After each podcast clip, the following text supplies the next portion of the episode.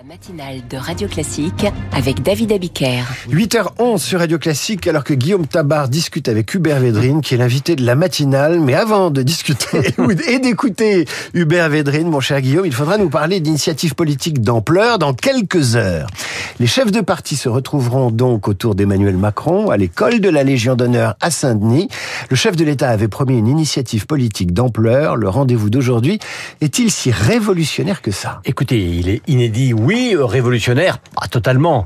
Euh, qu'un président de la République consulte les responsables politiques, ça se fait depuis Giscard. Bon, ce qui est nouveau, c'est qu'ils les reçoivent tous ensemble et que ça ne sasse pas à l'Élysée. Euh, il y a un côté euh, réfléchissons ensemble à pied d'égalité et cherchons des idées pour faire avancer le pays qui n'est pas habituel.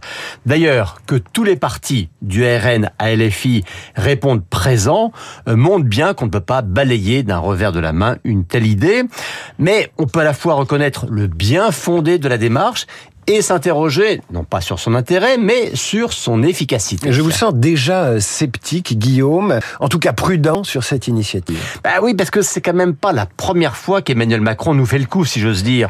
Euh, souvenez-vous, hein, tout avait commencé par une grande marche. Hein, C'était ce qui, il était encore euh, que ministre et il nous expliquait que pour régler les problèmes de la France, eh bien, il fallait changer de méthode, non pas proposer un programme, mais le faire écrire par les citoyens. Puis il nous expliquait que si le pays n'avançait pas, c'est qu'il était prisonnier d'un clivage gauche-droite obsolète. Alors il a effectivement euh, dynamité le paysage politique, mais tout n'a pas été réglé pour autant, loin de là. Puis il y a eu des crises, des échecs, et cette fois, il a trouvé la solution hein, pour réformer sans bloquer. C'était le grand débat national. Et puis après, ce furent les conventions citoyennes. On continue. Une fois réélu, il reprend grosso modo la même idée d'une concertation partant de la base et il appelle ça Conseil national de la refondation. Bon, il y a donc maintenant ces rencontres de Saint-Denis.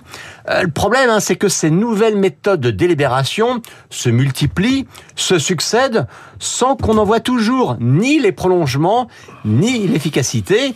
Bah, le risque, c'est que l'impression de gadget ou de diversion l'emporte. Vous avez fait un inventaire à la Prévert des modes de concertation macroniste, et je suis sûr que nos auditeurs se doutaient pas qu'il y en avait eu autant Et cette encore, fois. L'inventaire n'est pas exhaustif. Et c'est pas fini. Cette fois, on entend dire que ça pourrait déboucher sur un ou des référendums.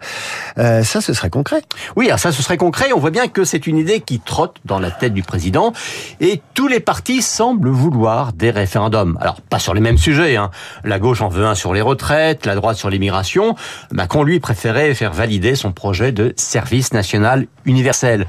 Donc oui, il peut y avoir un consensus sur l'idée d'un référendum, mais un consensus, ça se construit. Or là, euh, euh, en quelques heures seulement, les chefs de les partis sont sommés de trouver des idées sur les crises internationales, de l'Ukraine au Niger, de trouver des solutions pour améliorer l'efficacité des politiques publiques, de trouver des projets pour réformer les institutions ou l'organisation territoriale, de trouver des moyens de faire nation, comme ils disent, c'est-à-dire de répondre à la crise des banlieues. Bah, vous connaissez le proverbe, David, hein qui trop embrasse mal étreint. Alors moi, je vous embrasse pas, mais je vous dis euh, à demain, le cœur y est. Euh, et en fait, il les a conviés, mais il leur a pas dit, à un séminaire de créativité. En entreprise, quelqu'un qui convierait son comité de direction à la campagne comme ça, ou euh, en banlieue, dans un lieu retiré de, des lieux de travail habituels, on dirait, on dirait que c'est un séminaire de voilà. créativité. Peut-être qu'il n'y aura pas de sol élastique. Mais... Ben, on souhaite de la créativité. En tout cas, il est en studio, Hubert Védrine, l'ancien ministre des Affaires étrangères, et l'invité de la